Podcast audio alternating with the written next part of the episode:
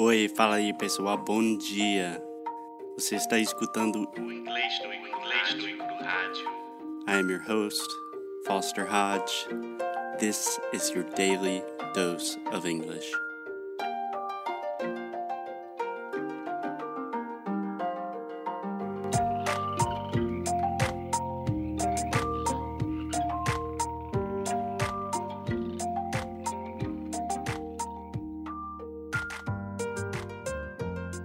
Hey, Alexia. Hey, Foster. How are you doing? I know that everyone has missed you very much. yes, I got a lot of messages on Instagram saying um, meus sentimentos. So thank you all for that. And in English, we should say, I'm so sorry for your loss, right? Yeah, yeah. Um, I think the most direct translation for meus sentimentos would be my condolences. Yeah. It's like a very formal way to say that I'm sorry. But honestly, for me, it's too formal. I would not say, like, oh, my deepest condolences. I would just say, I'm really sorry for your loss. Yeah, that's it. So thank you, everyone. And I am back on track. I'm here and we today have a very important subject to talk, right? Yeah, yeah. Just wanted to say real quick that our fans are the best. So sweet. but yeah, today is January 21st, if I'm not mistaken. Yes. Which means here in the Happy United anniversary. Yes, it's our monthly anniversary which Alexia constantly reminds me of. But I think there's. I like it. I like it. It's not anything like big, but I like it. I like to remember. Uh, oh, I like it too. But I don't think it's more important than Martin Luther King Day, which is the topic at hand. Depende do ponto de vista. It depends on the point of view. No. no. I mean, it's not even our yearly anniversary. I think any objective person would say that Martin Luther King is more important than our. I don't even know what anniversary it is. of course, a more, a more. I always say that. Of course, more. more. yeah.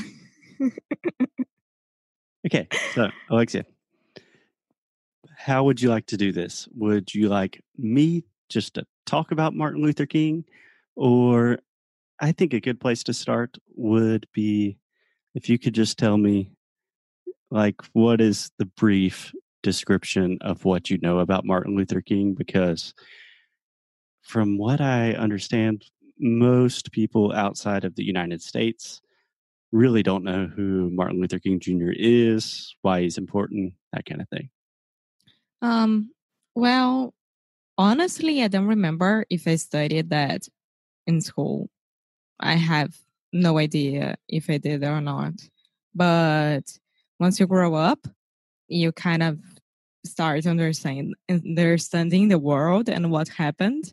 So you start to learn that Martin Luther King was an activist, a very important activist against the racism in the United States, in the world.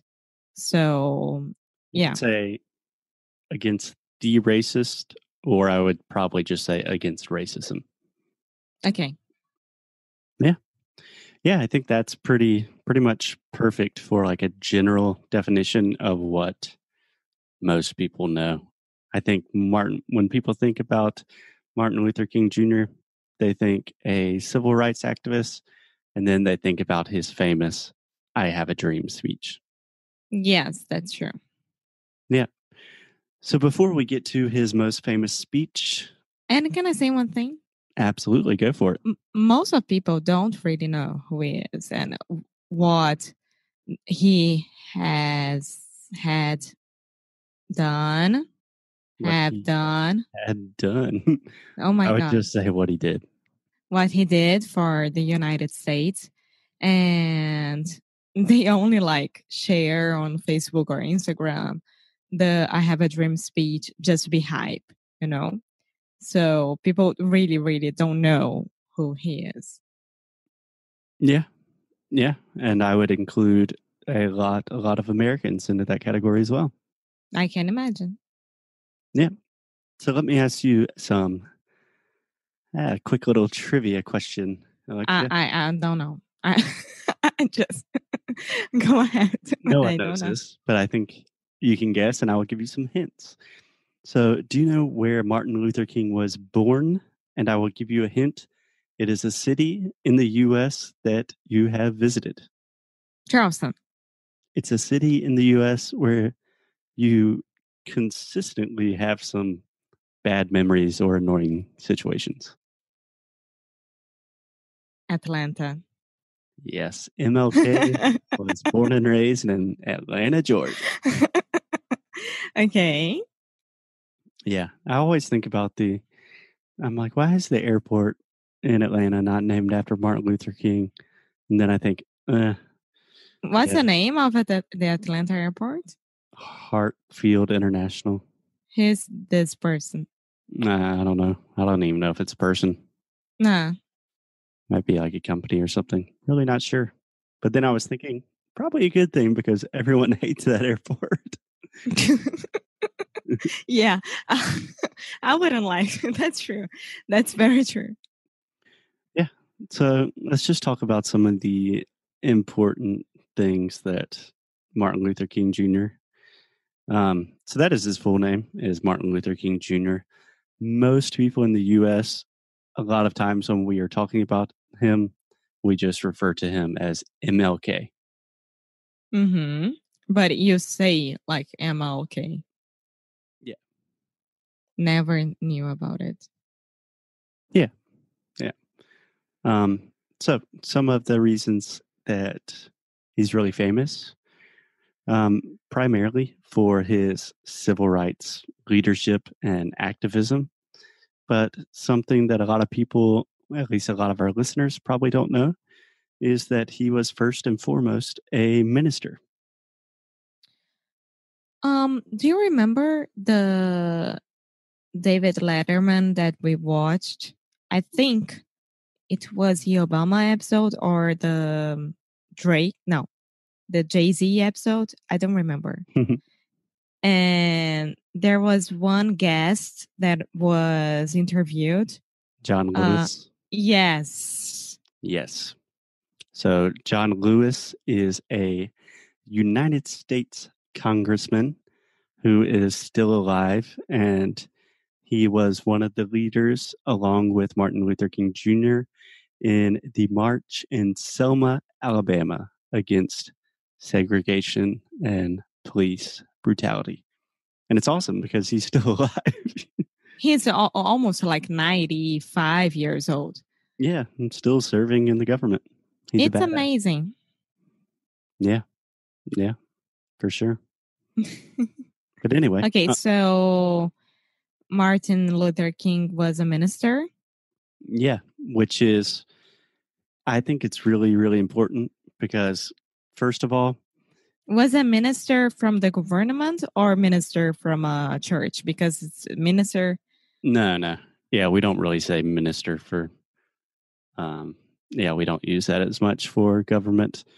Um, no, I'm talking about of a church. I believe he was a Methodist minister. That might be mistaken.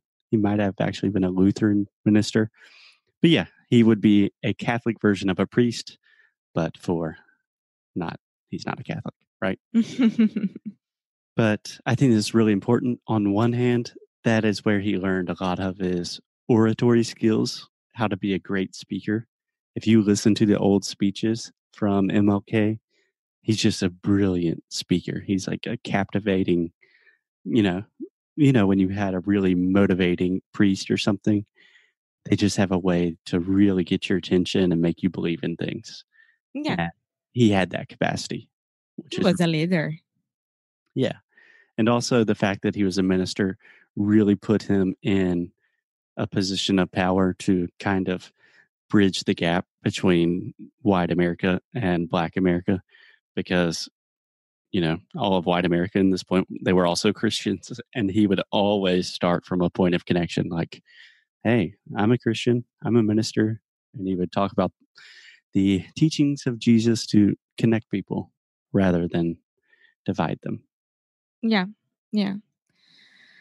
Yes, unfortunately, the world is still divided like this. Yep, but we're going to stay positive today. So, another big thing that Martin Luther King was really, really an advocate of was nonviolent protest. And this is, there's a fascinating history behind all of this. But in the 1950s, 60s, and 70s, and even a little bit till today, there was a lot of tension, racial tension in the US. And particularly in the 60s, a lot of this was about segregation, right? Like black people had to go to different bathrooms, they couldn't eat in certain restaurants, they had to go to different schools. And a lot of African Americans in the US wanted to, to like fight fire with fire, you know? They were Mhm. really getting physically and just emotionally abused and they wanted to fight back. And he was the leader that was like, nope, we're just going to march. We're going to walk. Going to be like Gandhi. Yeah. Um I don't know. I think that everyone has the right to protest against whatever cause they want, right? And it doesn't have to involve violence at all. I see all the protests and the marches in France, in Paris, and it's always like a civil war. And it's horrible. People get killed because of that. Yeah. Well, I think it's a very courageous and difficult thing to do, nonviolent protest, because you're probably going to have violence um, against you. and it's really hard to, Or even in your group, someone is carrying, I don't know, something that it can explode, you know, like the person is very angry and he can't handle himself. And how can you trust someone who's walking by your side? yeah, It's very, very hard. Yeah, absolutely. So, speaking of nonviolent protest, the most famous thing that MLK is known for is in 1963, they had the March on Washington. Do you know anything about that? No. Okay, so 1963, I don't know how many people, I want to say millions, but that's probably not right. But let's say hundreds of thousands of people from all over the country all walked to Washington, D.C., and Martin Luther King gave a speech. And it was a very, very long speech, but the part that everyone remembers is I have a dream. Yeah. Um, can I read it? Yeah. So just one thing, he actually says, I have a dream like 20 times in the speech, but there is one little paragraph or one expression that he says that kind of became the most famous part that everyone remembers him for. And yeah, we can maybe put the audio in after, but Alexia, let's hear you read it and I will see if your pronunciation and intonation is as good as Dr. Martin Luther King's. Of course, it won. Why was a doctor? Um, it's a good question. I don't know if I would imagine he had like a doctor, a doctorate in theology. Doctor then theology. It's with the teeth, right? Theology, yeah. Ah, theology. Entendi de dentista. No, no, I don't think on the side he had a little side business of had a small practice. okay, so here it goes. I have a dream that my four little like children. Ah, You got to start. I have a dream. no, I'm Mohan. I'm sorry. I won't do it like this. I have a dream that my four little children will one day live in the in a nation where they will not be judged by the color of their skin, by the but by the content of their character. Excellent, excellent. Really good job. Um, I think I just have probably one correction that I would make, and this is a mis- a word that I hear you um, mispronounce with some regularity. Is the word dream? Dream. Yeah. So a lot of times when you're talking, I see this with our students all the time that any word in English that has the E sound, but we write it with an EA, for example, in dream or beach or seat or heat, subconsciously something in your brain is telling you, I should say tria, and try to put a little A sound in there. But it's not. It's just an E sound, just like in Portuguese, like E mais alguma coisa. So dream, Dream. much better. Okay. Dream. Much better. So, do you want to try it one time repeating with me? Mm-hmm. Okay. I have a dream. I have a dream. I have a dream Oh, sad. that my four little children That my four little children will one day live in a nation will one day live in a nation where they will not be judged where they will not be judged by the color of their skin, by the color of their skin, but by the content of their character. But by the content of their character. Excellent. Excellent. The last recommendation I would make is in content that is actually the ah sound, just like prato chato ka content. Content. Perfect. Perfect. Cool. So, what do you think about this, Alexia? I think it's a beautiful dream that that's the most beautiful thing that you could ask for your children is they're not going to be judged by external circumstances, but they will be judged on their character if they're good people or not. Yes, and this is a good link for a movie that I watched this past week, which is Wonder. In Portuguese is Extraordinário. It's about a little guy, a little boy who was born with um, facial. Um, he was born with a, a facial disease, Mhm. like not fully formed, and I mean, I don't know how to say this in English. That's why I make my point about having to learn medical stuff to talk about it in English. But everyone was judging him because of that, and he's a a very healthy boy. He could walk, he could talk, he could uh, learn, he could do anything that other boys could do. And that's it. We should not judge anyone by their appearance, by their uh, skin color, by wh- why, where they are from, or anything like that. So the character is what really matters. Yeah. Absolutely. And if you guys want to learn a little bit more about this, especially about John Lewis, what we were talking about earlier, there is a great movie called Selma, which refers to the march in Sel- Selma, Alabama. Okie dokie. I think that we did our job for today. Yeah. Last thing I would mention is that Martin Luther King Day, January 21st, is a federal holiday, which means um, that federal workers and most employees do not have to go to work. So that yes, doesn't they really are not working. They're not working. they are not working. Hmm, not funny. yes, it is. You will be laughing until you get to the US in the airport and TSA is not. I hope that they are doing their job, but not that much. Okay, Emma. I will let you go and we will be back on air tomorrow. Bye. Bye bye.